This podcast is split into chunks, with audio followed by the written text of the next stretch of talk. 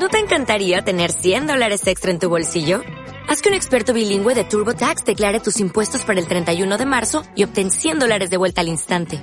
Porque no importa cuáles hayan sido tus logros del año pasado, TurboTax hace que cuenten. Obtén 100 dólares de vuelta y tus impuestos con 100% de precisión. Solo con Intuit TurboTax.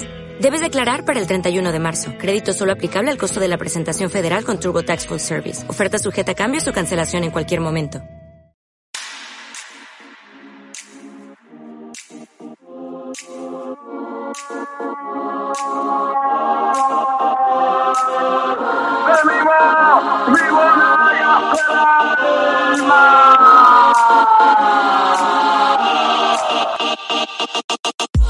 Bienvenidos a Cápsula Azulgrana, el espacio informativo en ondas sonoras de la pasión monaguense.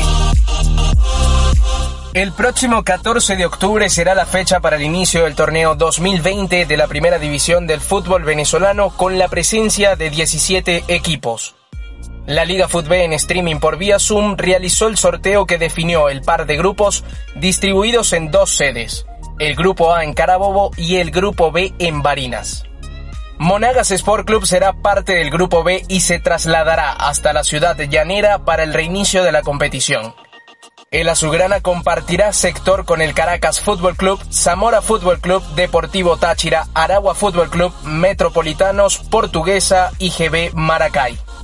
A su vez, el grupo A quedó conformado por la Academia Puerto Cabello y Carabobo Fútbol Club como anfitriones, Estudiantes de Mérida, Deportivo Lara, Mineros de Guayana, Deportivo La Guaira, Atlético Venezuela, Trujillanos Fútbol Club y Yaracuyanos. Los cuatro primeros equipos de cada grupo asegurarán competición internacional y accederán a la siguiente ronda, a partido único con sede a definir.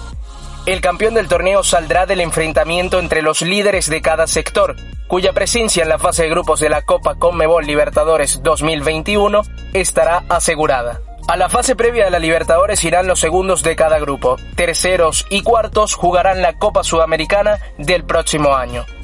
Queda por definir el calendario de la competición a la espera de su publicación en los días venideros. De la mano de Ultra, empresa dedicada al saneamiento de espacios y áreas comunes, y nuestros aliados de Somos Maturín, realizamos una nueva jornada de desinfección en el Monumental de Maturín. Apegados al protocolo de bioseguridad, el proceso de saneamiento se llevó a cabo en las distintas áreas que componen a la joya de Oriente con énfasis en el terreno de juego, banquillos, camerinos y el área de servicios médicos.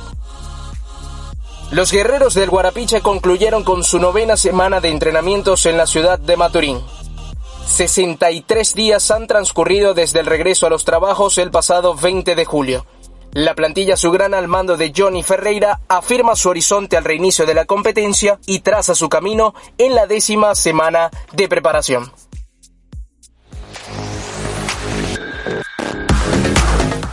Actualizamos la semana de los guerreros del Guarapiche. Nos escuchamos en una próxima edición de Cápsula Azulgrana. Grana.